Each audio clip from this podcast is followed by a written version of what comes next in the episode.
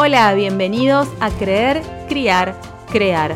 Soy Mercedes Yáñez, médica y coach, y en este espacio nos vamos a juntar las mamás y los papás que queremos salir del piloto automático y criar a nuestros hijos con una mayor conciencia.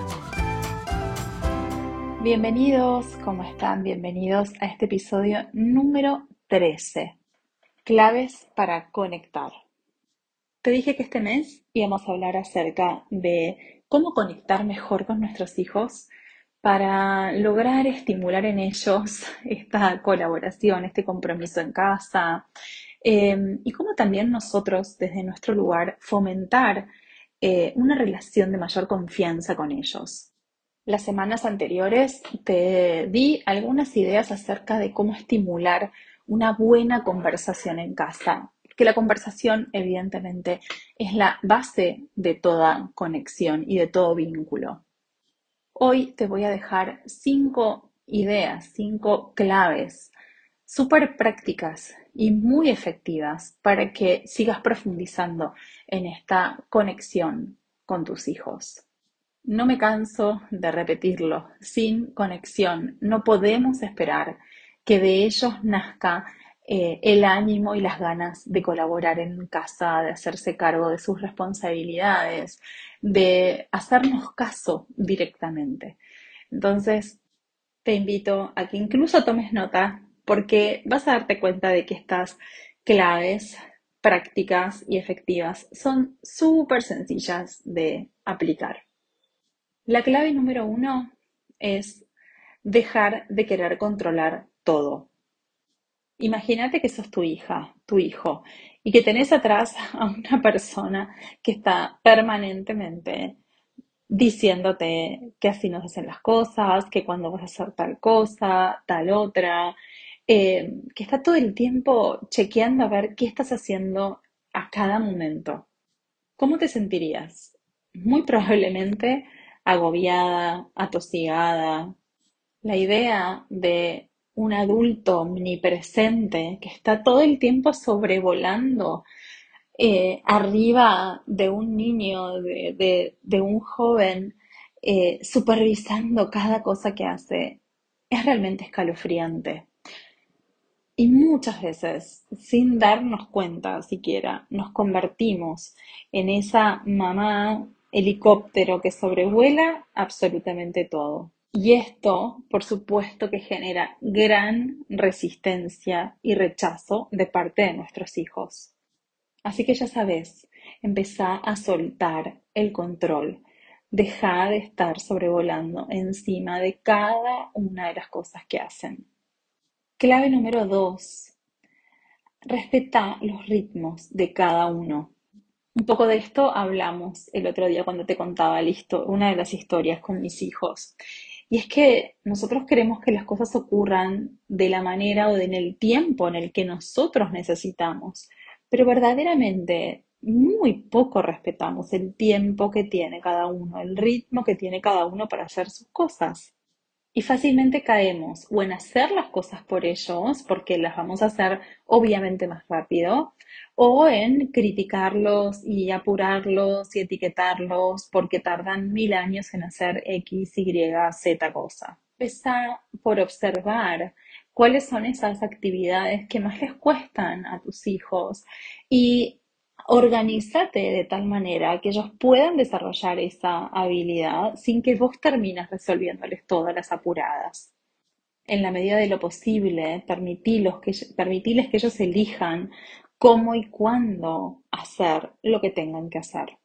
Si estamos constantemente apurándolos o terminando las cosas nosotros, les estamos generando una enorme sensación de insuficiencia. La tercera clave tiene que ver con valorar el camino que recorren, valorar todo el proceso de aprendizaje y no enfocarnos exclusivamente en el resultado de sus acciones. Si todo el tiempo estamos enfocados solo en el resultado, solo en alcanzar una meta, alcanzar el éxito, eh, no sé, tal nota en tal materia o en salir campeones en tal deporte. em, nos estamos perdiendo de valorar todo el camino que nos puede llevar o no a cumplir con ese objetivo. El aprendizaje no lo vamos a obtener cuando alcanzamos la meta, sino en el camino que transcurrimos hacia esa meta.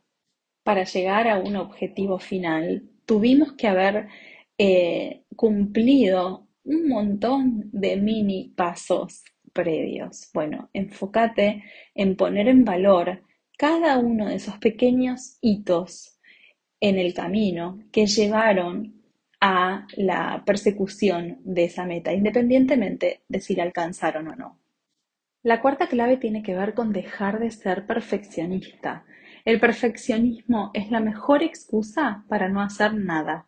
Y esto está muy relacionado con el punto anterior. Si solo me enfoco en que logre un objetivo determinado y encima espero que lo logre a la perfección, lo único que voy a lograr con mis hijos es que se paralicen y no hagan absolutamente nada. Pongamos el ejemplo tan cotidiano como hacer su propia cama. Si nos enojamos e, con ellos porque no la hicieron en el momento en el que se lo pedimos, porque mm, no, no la atendieron adecuadamente y encima después los criticamos porque quedaron las sábanas más volcadas hacia un lado que hacia el otro, porque el acolchado quedó todo amontonado en los pies o por lo que sea, lo último que ellos van a querer va a ser volver a hacer su cama, nunca más. El perfeccionismo es una trampa. Permití que las cosas a su manera, a su tiempo, deja que se equivoquen, deja que tomen decisiones que, distintas de las que vos tomarías. Y en todo caso, que aprendan de las consecuencias de sus propias decisiones. Por último, mantén tu mente abierta.